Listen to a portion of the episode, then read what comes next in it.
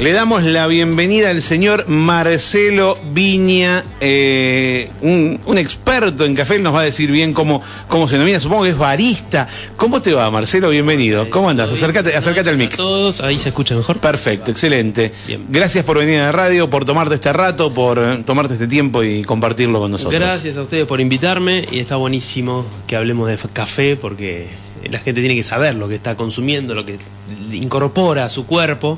Eh, y ahora que está como de moda. Está todo el mundo hablando de café. Explotó el café, ¿no? Está bueno con eso, Esos para- nombres raros, Ujú. que para mucha gente es rara en las cafeterías.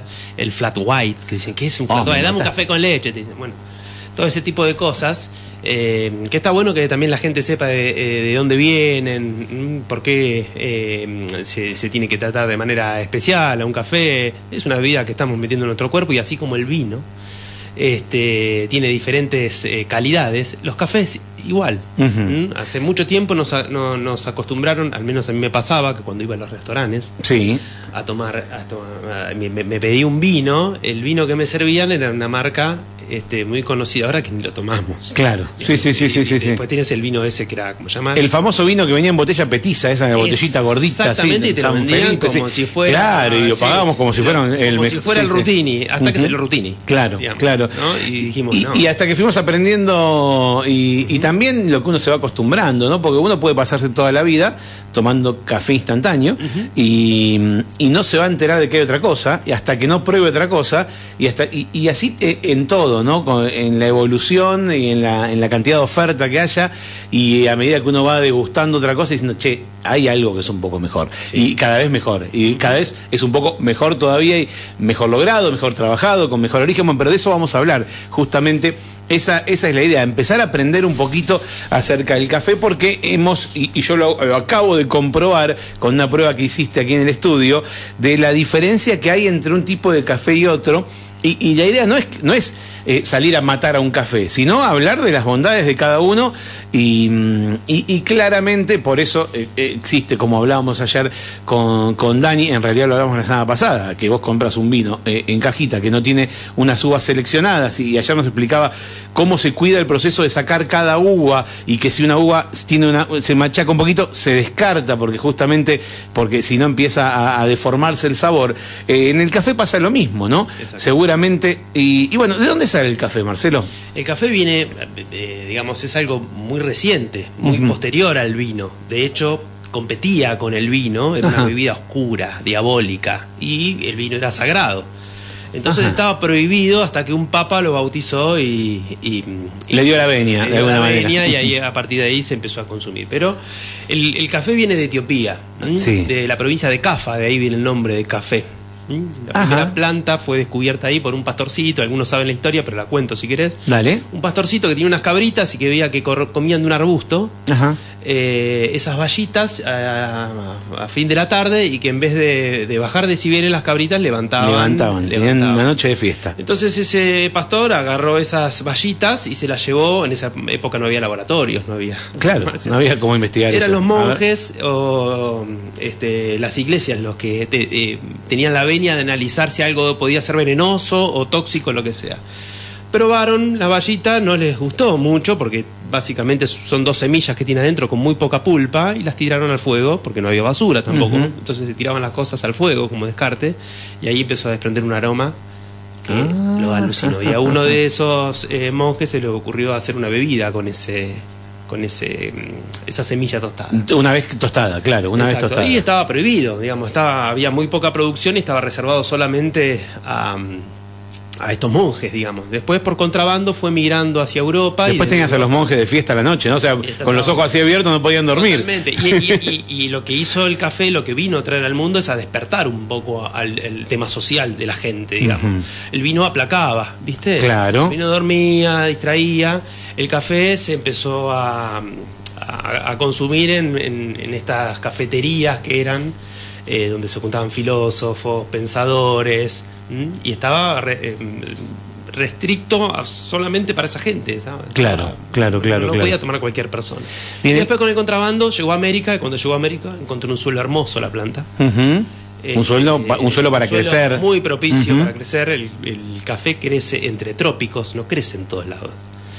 Crece entre el trópico de Cáncer y el trópico de. En, toda Ah, esa en franja esa franja solamente crece. cafetero, claro. Por eso Argentina. En todo el mundo, en esa franja crece. eh, Exacto. Por eso no tenemos café en Argentina. Por eso no tenemos, tenemos solamente hay una empresa, una, una finca en realidad, eh, familiar, que está al norte, yo estuve hace poquito, hace un mes, eh, al norte, bien al norte, en límite con Bolivia, en, en Salta, que se llama Baritú, está dentro del Parque Nacional Baritú, y es el único café argentino de baja altura, tiene 600 metros de altura, el café cuanto más altitud tiene, tiene otras características, después vamos a hablar de eso. Eh, así que ese es el único café, pero tiene muy poca producción, con muchísimo esfuerzo, es una finca familiar. ¿m? Recién ahora están desarrollando este, más la finca como para poder tenerlo eh, en un poco mm, en un es- espectro más grande del país. Tienen solamente dos cafeterías que están trabajando ese café al norte. Bien. em, bien, el café sale de una planta, Sí. tiene forma de valla. Sí. ¿Y, y cómo, cómo sigue el proceso? ¿Cómo sigue el proceso? ¿Cómo se, cómo se, cómo se recolecta? Mira, o hay, cosecha. hay varias formas de, de recolectarlo. Está la forma automática, que lo usan las grandes cafetaleras, que es lo que llamamos el café comercial, Sí. donde pasan como unos cepillos eh, sobre las plantas y cortan hojita, vallita, vallita cruda, vallita madura, y va todo eso este, a la selección, digamos. Y está la que utilizamos en el café de especialidad, que se llama picking, que es vallita por vallita la que Una está por una. solamente las que están maduras. Eso hay un trabajo enorme de los productores y de los recolectores para sacar aquellas, aquellas bayas que están maduras, listas para, para fermentar y para después tostar. ¿Mm? Se, se abre, se separa. Se eh, separa, ah, hay, hay dos que formas. pelarla de alguna Ah, manera. ah, Claro, hay como hay tres formas en realidad que ya- eso se llama beneficio del café. ¿Cómo voy a beneficiar al café con Ajá. un proceso de fermentación? Vos lo podés beneficiar con la vallita, lo secás, con la vallita, con, con la cáscara, digamos. Sí. Lo podés este, sacar la cáscara y dejar la pulpa. O podés sacar la pulpa, sacar la cáscara y, y secarlo. Eso se hace se allí al mismo, sol. pero se hace ah, al sol. En la misma finca tienen terrazas Se, donde se hace secan. donde mismo donde se cosecha, no es que se exporta y después se hace. No, no, no. Primero se hace ahí. Lo que vos comprás, ¿cómo se llama? Lo que se compra, lo que se trae al país es Lo grano que se ya. trae es el, eh, es el café verde, que es la semilla verde, que nosotros le decimos grano, ¿no? Ajá. Es una semilla. Es una semilla. Y es verde. toda- o sea, todavía no está tostado. Exactamente. Cada país después Sí. va a tener su tostador y van a tostarse ese café. Se tuesta de distintas maneras, tal vez se le agrega algún aroma a la tostada, se le agrega algo al tostado o se tuesta al calor y listo. Mm. No, se tuesta eh, con unas máquinas especiales que son para tostado, Sí, que tienen sí. distintas capacidades.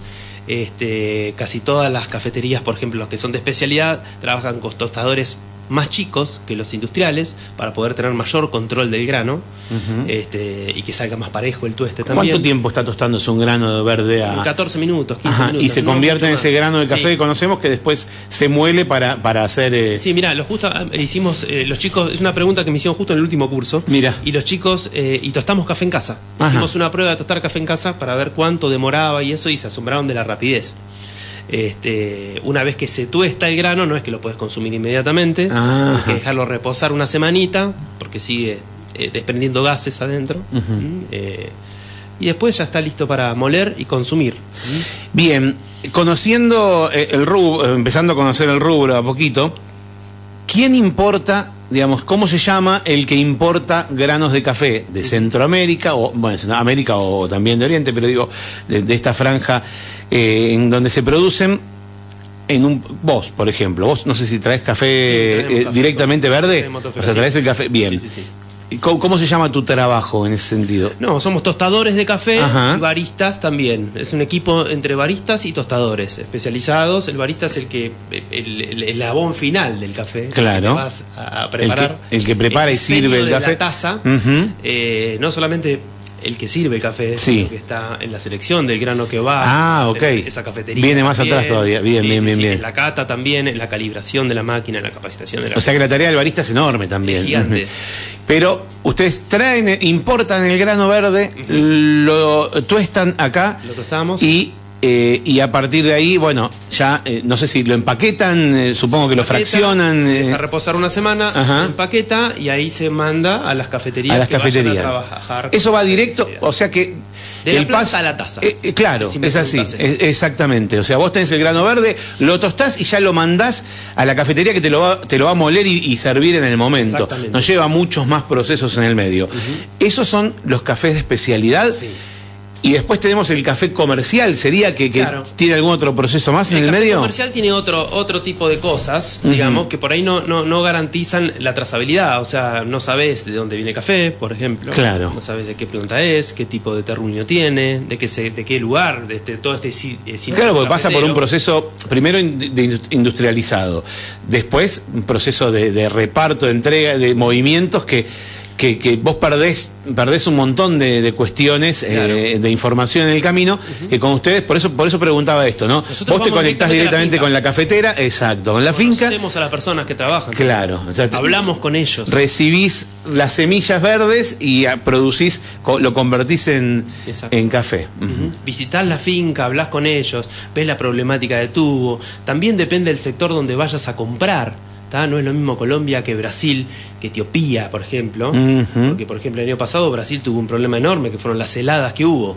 ¿Mm? Eso aniquiló. ¿Que arruinó las plantas de café? Entonces ya cuando compras café de Brasil, eh, que, que obviamente la cosecha que estás comprando ahora es la del año pasado, tenés que ver qué estás comprando. ¿eh? porque ya sabés que hubo, entonces preferís comprar por ahí en otro lado.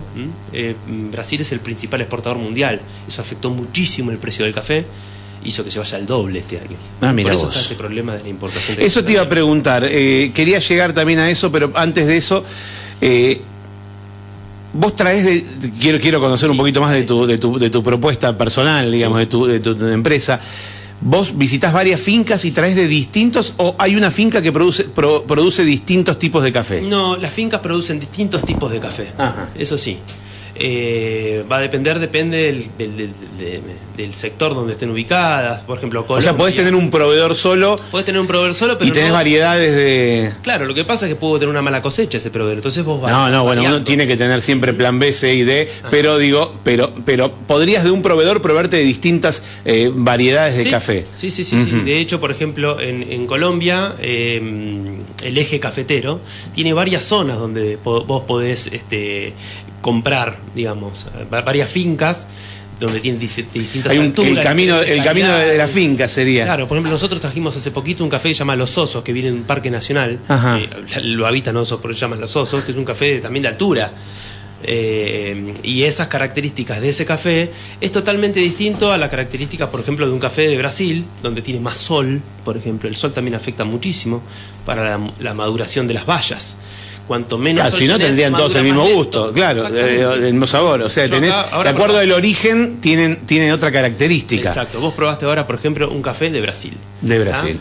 Eh, y lo comparamos recién con un café comercial, que me, me dirás vos después qué, le- qué le sentiste a uno y qué le sentiste a otro. Sí, Eh, ahora después vamos a llegar a eso, sí, sí, sí. Eh, pero por ejemplo, yo te pongo ahora un café de Bolivia o un café de Colombia que es de mayor altura y mayor sombra, la- esa fruta madura mucho más lento. Entonces absorbe muchísimo más los sabores de origen que le llamamos, que tiene que ver con el terruño, con la humedad, con el sol. Con No el- quiero que se me pierda una pregunta de, de algo que acabas de decir y, y lo comparo con el vino. Eh, ¿hay, hay algún tipo de, de todo esto que acabas de decir, de las cosas que inciden en, en- en el crecimiento de la planta, que lo haga más dulce? Porque veo que los cafés no son dulces, o sea, todo lo contrario, son algo amargo. ¿Hay algún café originalmente un poco más dulce que el otro? Sí, hay cafés más dulces. Casi siempre, no, a ver, generalmente los cafés, no lo quiero hacer tan, tan, este, tan estricto, Sí. pero a mayor altura suelen ser más florales y más frutales los cafés. Y después influye muchísimo en la dulzura el tipo de beneficio que hablamos recién que tengan. Si se secan con la cascarita, entonces adquiere todo ese sabor dulce de la pulpa, Ajá. o si se saca la pulpa y se seca al sol. Es totalmente distinto uno de otro. Yo voy a traer distintos procesos otro día, que, que otro día que venga para acá te traigo lavados, se llaman lavados, proceso lavado, que es el, el sin pulpa, o proceso natural que ya viene con la cascarita. Bueno, voy a hacer una pausa. Eh, porque yo quería que charlemos un poquito del origen del café y de estas, de estas cuestiones que uno desconoce, de lo que toma. Cuando volvamos, quiero que, por un lado, para introducirme en el mundo del café. Porque yo siempre, vos me escuchaste el otro día cuando dije al aire a la mañana, porque me mandaste un mensaje y digo, yo, yo, yo siento que no tengo, no tengo esa sensibilidad en el paladar, me pasa tampoco, también con el vino, porque todo se entrena seguramente.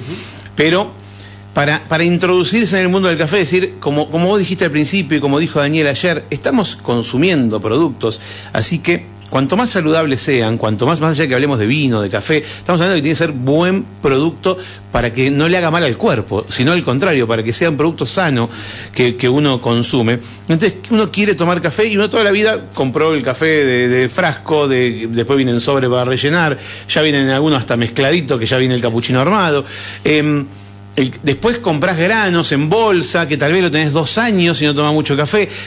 Por eso está bueno hablar y conocer eh, en qué se imagínate en qué se convertirá eso, ¿no? Si, si ya, ya no es lo mejor cuando apenas abrí la bolsa, que pasará dentro de dos años. Te cuento una experiencia. Sí. Por ejemplo, yo le traje a mi abuela un café de Colombia, fui uh -huh. a una finca, y le traje un café de, de, Colombia, le traje un kilo de café, sí. eh, lo tostamos y se lo, se lo guardé.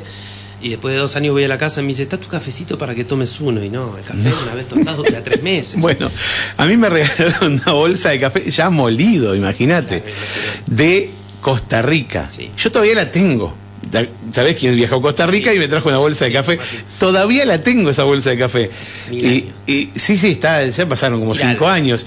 Y yo creo que yo le hago un café, yo hago un café y, viste, entre que le echaba azúcar y un chorro de leche ya está.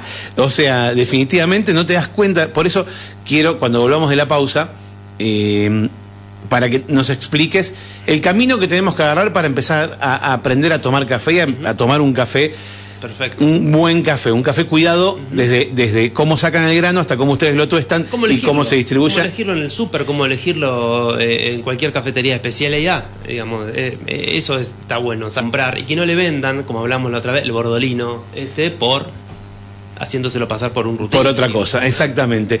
Estamos charlando con Marcelo Viña y mm, ¿cómo se llama tu, tu empresa? La Motofeca. La Motofeca, ah, sí, había... Sí, son, somos un equipo de la... Un equipo, la Motofeca. Después me tenés que contar cuánto, cu cu si querés, ¿no? Cuántos kilos de café se importan por año, o sea, hay un número. Sí. Eh, hay... Y tenemos que hablar de esta famosa noticia que, eh, que, que, desde hace una semana o un poquito más empezó a decirse, no va a haber más café, se va a acabar el café, en tres meses nos quedamos sin café. Eh, ¿De qué se trata esa, esa, esa cuestión? Si es una cuestión del dólar, si es una cuestión de la guerra, si es una cuestión de, de las heladas de Brasil, por dónde viene el asunto, o si es una cuestión de, de paranoia que se termina armando y termina la gente sobre estoqueándose de café real nos quedamos sin café en la góndola porque se lo llevaron todo. Eh, lo vamos a charlar en un ratito, nos vamos a ir a una pausa. Ocho minutos para las ocho de la noche. Hacemos un espacio publicitario, pero te invitamos a que te quedes porque estamos hasta las nueve. Ahora charlando con Marcelo Viña. Hablamos de café Motofeca, dijo. Pausa, ya venimos. Vivís la nieve.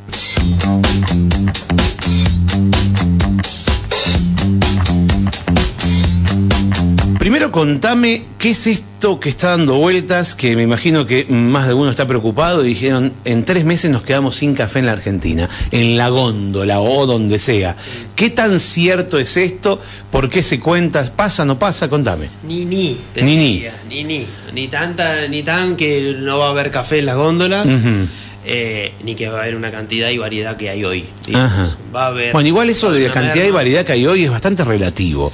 Porque he ido al súper. Sí, sobre todo acá en San Martín. Sí, he, he, ido al súper, eh, un, un, algún cafecito, mirás y no hay nada y hay solo un producto. Uh -huh. Y tenés que elegir ese producto, no te queda otra. Entonces, eh, sí. esto hace un mes, ponele. Bueno, yo los invito a todos a que va, me sacan del supermercado un poquito y vayan también a recorrer las, las cafeterías. Ahora, bueno, eso quiero saber. variedad de cafés. Pero cuando decís las cafeterías, sí. eh, en el mismo lugar donde vos vas a tomarte un café y, y comer eh, algo, uh -huh. ahí mismo podés comprar café. Ahí mismo podés comprar café y también te lo van a moler para la máquina que vos tengas depende de la máquina que, eh, que, vos tengas en tu casa, ya sea por ejemplo la moca, ¿viste? La Volturno, digamos.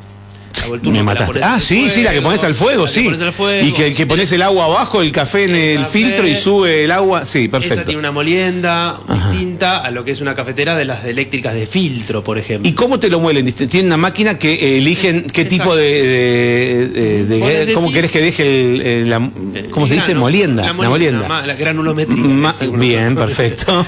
Más grueso. El grosor de, la molienda, Eh, perfecto. entonces, vos vas y le decís, mira, quiero un cuarto de este, de otro, tenés va- un montón de variedades de café, de, distintos orígenes. Tenés, Por ejemplo, hay cafeterías que venden de, de Bolivia, de Colombia, de Brasil, de Etiopía, de Guatemala, Nicaragua, Perú. Entonces vos elegís Y- más o menos de tu gusto, Sí. eh, lo- lo- en, los, en los frasquitos, en los frasquitos, perdón, en las bolsitas, las etiquetas dice qué tipo de notas tiene, qué tipo de sabor final tiene Ajá. en las catas. Y hay varias en San Martín, hay varios negocios que podés comprar el eh, molido, café molido. Sí, y me decís, cuando compro el café molido, ¿cuánto tiempo, eh, digamos, qué cantidad para cuánto tiempo tengo que comprar? Lo ideal sería comprar en grano y comprar poquito café, siempre Ajá. para tenerlo fresco. ¿Mm? Ya te digo, el café en grano recién tostado dura tres meses. Ajá. Eh, Está en su momento óptimo en esos tres meses. Después se empieza a degradar, se empieza a oxidar. Claro. Mm, Por eso te O sea, vos recomendás comprar- mi abuela. Claro, sí, sí, sí, yo el café que- de Meli. Entonces, yo Eh, prefiero que lo compres en grano y que te lo muelas en tu casa en el momento que lo vas a o consumir. sea, comprarte un molinillo para casa. Exacto, vos viste que. ¿Qué lo venden en una casa de electrodomésticos, ponele o no? Venden un molino. Sí. Sí. Hay que tratar de que no sea de aspas, que sea, digamos, de muelitas. ¿m? Porque la aspa, eh, lo que es de aspas rompe. De muelitas vendría a ser como el de la pimienta, como el eh, que va girando y corro. Bien, bien, perfecto. Uno de esos así, que lo venden en cualquier bazar también. Ajá. Y si no, lo puede comprar por internet también. Sí, Eh, sí, sí, sí. Más eh, específico para ir de cafetería y distinta calidad, distintos precios también.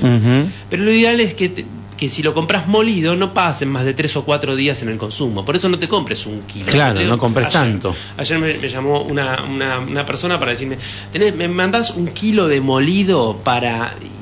eh, para la, la moca, para la volturno. Sí. Y la verdad que no, no te lo voy a vender. No tiene te vas a sentido. estar puteando el día Claro. 10 diciéndome qué feo que trate café. Bueno, pero si los primeros cafés les gustó, se va, va- va a entender que tiene un proceso de degradación. Pero eh, un kilo no te tomas. ¿Se guarda en la heladera el café una vez que.? No, no, no, no, perdón la ignorancia, pero digo como para conservarlo un poco más. Mirá, si querés guardar Sí. el café en la heladera, por Sí. ejemplo, puede llegar a ser para qué? Para sacarle los olores a la heladera. Como el carbón. Absorbe todo. Pero en grano va eso, ¿no? ah. Grano, molido. Ah, molido también. Todo absorbe. Pero puedo hacer con el café ese viejo, en vez de tirarlo, ponerlo. ahí en un frasquito ahí te absorbe los olores de la. Imagínate. O sea que puedo hacer unas bolsitas y poner en distintos lugares de la casa. Horrible. El café ese, sí. No, no está mal. ¿Por qué?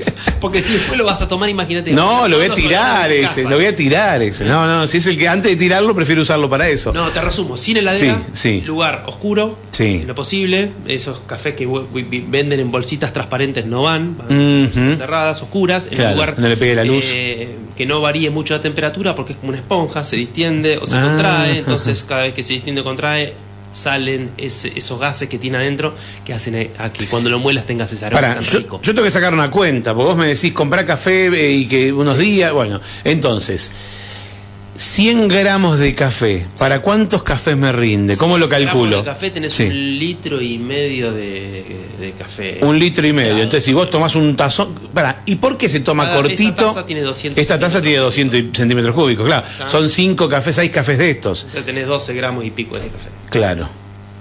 Mucho. Para tener una idea, entonces, si vos te tomás un cafecito de estos por día, sabés que de lunes a viernes te, te rinde 5 cafés, 100 gramos de café más o menos. No, dijimos 12. 100 gramos tenés no, un más. Sí, tengo un litro y medio, no. Tengo 6 Te cafés. sobra todavía. Más Por o eso menos. com- sí. compras de a cuarto siempre, o de a 200 gramos o de- o a cuarto, Sí. y eso te sirve para la próxima semana. Y si lo molés, te sirve por tres meses, lo puedes tener esa bolsita. Claro, claro. molés, Lo molés lo vos. vas a utilizar. Claro. Em, ¿cuál, cuál, es el, de- ¿Cuál sería el café más económico dentro de los cafés de especialidad y cuál es el café más, más caro? Mirá, hoy. En precio estamos hablando y no en hoy calidad. Está muy, muy disperso eso por todo esto que está pasando, que me preguntaba recién que todavía no hablamos. Todavía no hablamos. Eh, sí. Pero hoy un café, por ejemplo, económico puede llegar a estar en 3.500 pesos el kilo. El kilo. Eh, Eso Ujú. más o menos lo que está en mercado. Va a depender mucho de la marca y eso.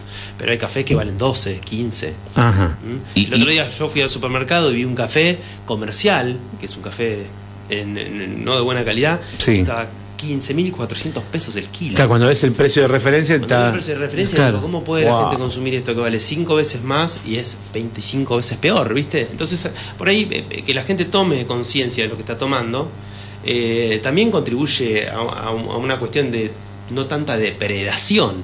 ¿m?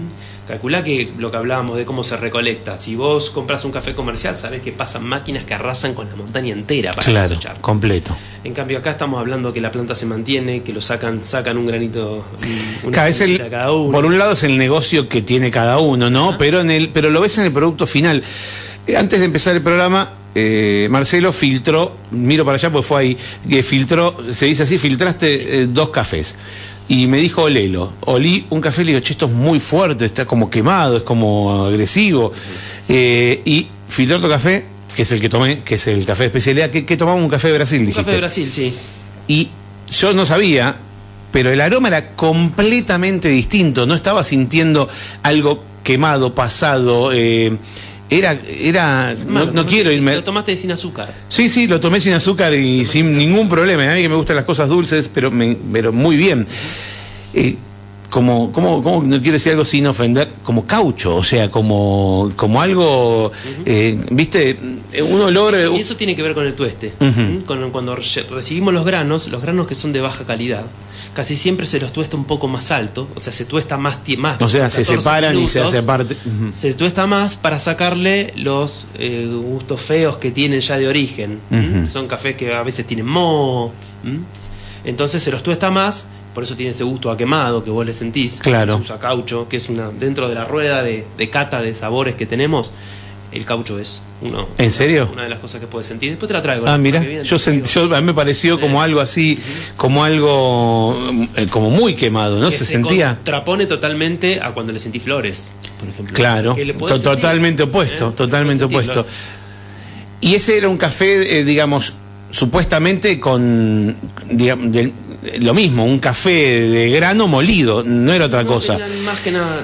mm, También es cierto que esos cafés están, eh, anda a saber cuánto tiempo en depósitos. eh, No sabes. estamos hablando de, de- de dos tratamientos completamente distintos, porque vos me hablas de plazos muy cortos, me hablas de tres meses, me hablas de 15 días, y acá tal vez llegan kilos y kilos, cajas y cajas a, una, a un depósito de supermercado y van reponiendo en góndola y pasan, Y no saber de cuándo llegan. No solamente eso, sino que en el estuche que vos compras en el supermercado no te va a decir nunca la fecha de tueste. Claro, Eh, en, en cambio, en, en las cafeterías de especialidad te va a decir cuándo fue tostado. Y vas a ver que esa fecha de tueste nunca va a exceder los tres meses.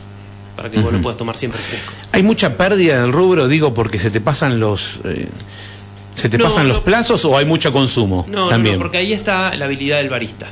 El barista no es solamente eh, eh, la persona que tira café. A veces hablan despectivamente de eso. la- a mí me, me molesta bastante cuando hablan así porque hay chicos que estudian un montón para eso. Tira, ¿qué se le decía?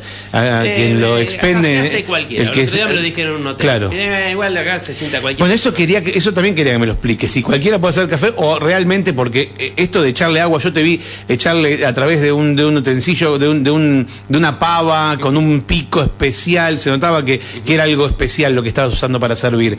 Digo, y yo trabajé en Navarra eh, y, y he ayudado a servir café. Y yo desconozco y sé que lo que hice seguramente fue malísimo. Por suerte no fue acá en San Martín. Lo que, lo que hay que entender es el porqué de las cosas. Claro, claro. Ah, Entonces, si solamente lo haces en automático. ¿Por qué se pi- Claro, tal cual. Entonces, si una persona se va a una máquina de café, sabe que pone el café en el portafiltro, lo mete en el cosito, como le dicen. Sí, en el cosito, después lo aprieta con el otro cosito el plano.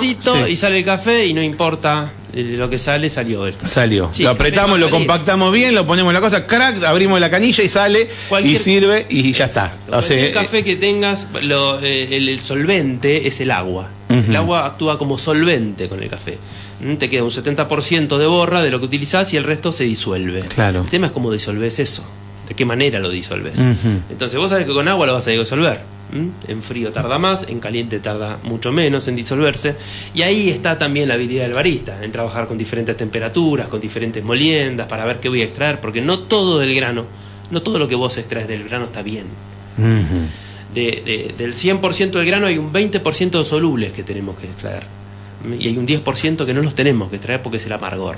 O sea que también hay un hay, hay tiempos. Exacto. Hay tiempos, hay lo que hablamos antes, tipos de molienda. Claro. ¿no? Eh, hoy, por ejemplo, hay una hay una, una cafetería muy grande acá, después te, te- te voy a contar la historia de esto, porque hay un cambio muy grande también cultural en San Martín de los Andes. Estaban calibrando el expreso a la mañana, una cafetería tradicional. Que toda la vida la vendieron vida un café están común, está están pasando al, café de especialidad. Y, y eso implica una capacitación a todo el personal que viene ya con vicios. Y, y- y hasta inclusive con cosas despectivas de lo que ¿tá? porque Ah, resulta me- más cómodo. me venís café a enseñar rápido, claro. Pero con un buen procedimiento, montando la leche también de manera adecuada. Vos sabés que la leche, por ejemplo, le aporta dulzor al café. Ajá. Cuando vos la leche la escuchás, a veces que están en alguna cafetería que están Sí, sí, sí. y le dan y le dan y hierve, hierve, hierve la leche porque lo quieren bien caliente. Esa leche cuando pasa a los 65 grados se rompe una proteína de la leche hace que la leche vuelva amarilla y amarga. Entonces, en las cafeterías de especialidad vas a notar que la leche no le permiten, trabajan con termómetro y no permiten que pase los 65 grados para que endulce tu café. Claro. Entonces, todo eso, que vos lo das así como, o sea, yo te lo cuento acá, digamos, hay un montón de técnicas para hacerlo, eh, y es cuidar el producto final, lo que vos vas a sentir en la boca. Yo le quiero pedir perdón a toda la gente que serví café en mi vida eh, cuando trabajé en ese bar, porque sé que le- si, vos me pregun- si vos me preguntás a mí por qué hacía cada procedimiento, te voy a decir porque el al lado me dijo que lo haga así. No tenía ni idea por qué había que apretar, por qué sacar, ni idea, era saber usar la máquina, no saber hacer café. Y esa es la diferencia, ¿no? Y después la limpieza, está trabajando con... mantener limpia. Sí, Bueno, yo me acuerdo, yo fui a, un- alimento. yo fui a una, una capacitación breve que hiciste vos, eh, o un- una charla que diste en un, en un negocio acá, Sí. eh, que apenas estaba por abrir y estabas, estabas. cierto. Sí, sí, pero pasaron un par de años, pero yo fui esa, ese día y estuve escuchando y prestando atención, y, y qué importante esto de cuidar el equipamiento y mantenerlo limpio, de, de, mm, y, y lo, contá- lo, lo enseñás con tanta pasión. Y es, es tener respeto por el café. Mira, atrás de un, de un grano de café, de estos que te molí recién, que recibiste recién, hay 500 personas trabajando atrás. Claro. Hay familias enteras. Eh, El café de especialidad vino a salvar a esta- a- a- al pequeño productor porque los grandes se lo estaban comiendo. Entonces el pequeño productor lo que puede hacer es esto, seleccionar esa vallita que está madura y esa vallita que está madura al estar bien, bien cosechada, bien beneficiada, hace que el café también tenga otro valor porque es un café mucho más rico. Y eso no lo las interesante. Eh, es, ¿Sabés qué? Hace unos días lo charlamos con Faustina de Mamucia. Eh, ponerle amor a lo que uno hace se nota en el producto final. Sí. Eh, ponerle amor, y cuando hablamos de amor hablamos en serio, ponerle, ponerle mm, algo más de uno, no lo mecánico. Ponerle ganas a, a- a la confección de lo que estés haciendo, el producto final se, se destaca. Definitivamente cuando, cuando Totalmente. Llega, cuando llega al Te consumidor. cuento la- mi, mi experiencia. Yo hace eh, empecé a capacitar en café de especialidad, estoy hablando hace 20 años. Hace muchísimo tiempo. Acá no existía el café de especialidad. Ujú. Me costaba un montón capacitarse, eh, encontrar un lugar.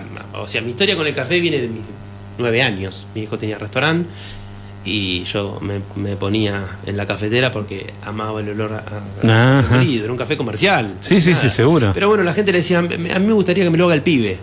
Y eso a mí me fascinaba. ¿m? Eh, y cuando me entré a capacitar vi todo lo que estaba haciendo mal, eh, entendiendo el porqué de las cosas. Y cuando empecé a tomar noción de la cantidad de gente que hay atrás de un grano de café, de un café de especialidad, decís, chao, qué respeto, ¿no? Y que para que una- la- el último eslabón, que sea la persona que lo hace, lo haga mal, después de todo ese proceso que tuvo ese café, con ese amor que se, se lo, se lo crió, digamos. Pero bueno, eh, lo veo también mi, mi familia, mi viejo, mi viejo tiene cafeterías en Buenos Aires, Sí. este, no voy a decir la marca, pero eh, y mi viejo son grandes discusiones, "Ah, acá café se saca así. es así, y se saca así. Marce, mira, eh, voy a hacer, vamos a hacer una pausa, tengo que hacer una pausa y antes, cuando volvamos de la pausa, antes de despedirte, terminas de contar si nos vamos a quedar sin café o no, nos vamos a quedar sin café, qué está, pasando, qué está pasando con eso y nos dejamos algo para la próxima vez, para el próximo encuentro. Dale. Dale. Bueno, estamos charlando con Marcelo Viña, son las 20, 22 minutos, nos vamos a ir a un espacio publicitario y vamos a volver enseguida para concluir esta charla. Eh, estamos conociendo el mundo del café. Quédate que ya volvemos. Vivís el invierno. Acá estamos de vuelta. ¿Hay café o no hay café? ¿Va a haber café o no va a haber café? Contame la verdad. Va a haber café, Sí, va a haber poco café. acércate al Van a micrófono. los precios del Van a café. subir los precios. Yo te explico lo que pasó, lo Sí. que pasa en ¿Por realidad. qué? ¿Qué dispara No, esto? no, no, es un, un combo de un montón de cosas. El primero es que el cambio climático está afectando muchísimo la producción de café. Eh, O sea que es algo global eso. Es algo global, entonces lo que ocurrió en Brasil, por ejemplo, el año pasado con las heladas, que tuvieron me- menor, menor este, producción y se perdieron algunas cosechas. Sí. Eso por un lado. Por otro lado, el café es la bebida más consumida después del agua en el mundo. Ajá. Eh, y el consumo de café está aumentando todos los años en- a nivel mundial. En los últimos años aumentó un 20%. Entonces también, a ver, Cada vez escasez hay más demanda. mayor demanda, Ujú. el precio también es elevado. Eso Claro. hizo que los precios internacionales del café se En esto, eh, el café tradicional, el café de, de góndola, el Lo café. mismo le ocurre. Ajá, ¿le mismo pasa lo ocurre, mismo? lo mismo le ocurre. O sea, la gente empezó a tomar más café en general, no solo de especialidad, sino también café, café clásico. Exacto, el café es un commodity, como Ujú. cotiza en bolsa. Claro. Entonces, Ajá. el precio se duplicó, básicamente, creció un montón. Eh, y eso a nosotros, como tenemos eh, eh, el tema del dólar y eso, también se nos complica. ¿no? Claro. Lo que ocurre también adicionalmente, que este es el problema que, que tiene Argentina, eh, es que a los importadores tienen un cupo para importar por mes. Sí, Ese un cupo, eh, perdón, ¿de kilos o de, o de plata? no, un, cu- un- un cupo de plata para girar al exterior. Ajá. Ese cupo de plata se calcula con eh, lo que importaron los años 2000 y 2001. De- y perdón, eh, 2020 y 2021. Sí. Se saca un promedio. No, en 2020 no se puede. por mes. Pero 2020 no se puede tomar como referencia. Bueno, se toma. Ah, pues digo, Se vendió 2020 café, que se, se vendió café en Ah. 2020 para las, para las casas. ¿eh? Se vendió, claro, se subió mucho el la- consumo eh, eh, doméstico. personal, doméstico. ayudó muchísimo también a que las cafeterías de, de especialidad se desarrollen, porque la gente eligió mejores productos. Ajá, bien, bien. Eh, y las cafeterías de especialidad estuvieron muchísimo en las redes eh, haciendo, haciendo publicidades esas cosas. Ofreciendo Sí, sí, sí, sí, sí. Bueno, el, el punto es que esa, eh, esta- este, este cupo que tienen se calcula, eh, dice, vos, vos, importa- vos importaste un millón, perfecto, un millón dividido a 12, ¿cuánto da? Bien. 700 mil, 70 mil dólares por mes. Bueno, vos podés importar 70 mil dólares por mes. Mm. El tema es que al duplicarse el valor del café en el mundo, con 70 mil dólares no llenas ni medio container. Ajá, claro, Entonces claro. tenés que esperar o sea, tu un cupo, tiempo. tu cupo no te permite que, o sea, cada vez podés traer menos café. Claro, y la finca que te dice, hasta que no me lo pague yo no te lo mando. ¿Mm? Entonces, si me lo va a pagar en tres partes, cuando me pague la última parte, te la mando. Eso es lo que está ocurriendo. ¿Mm? Entonces, por eso cuesta, cuesta un montón traerlo. ¿Qué va a ocurrir?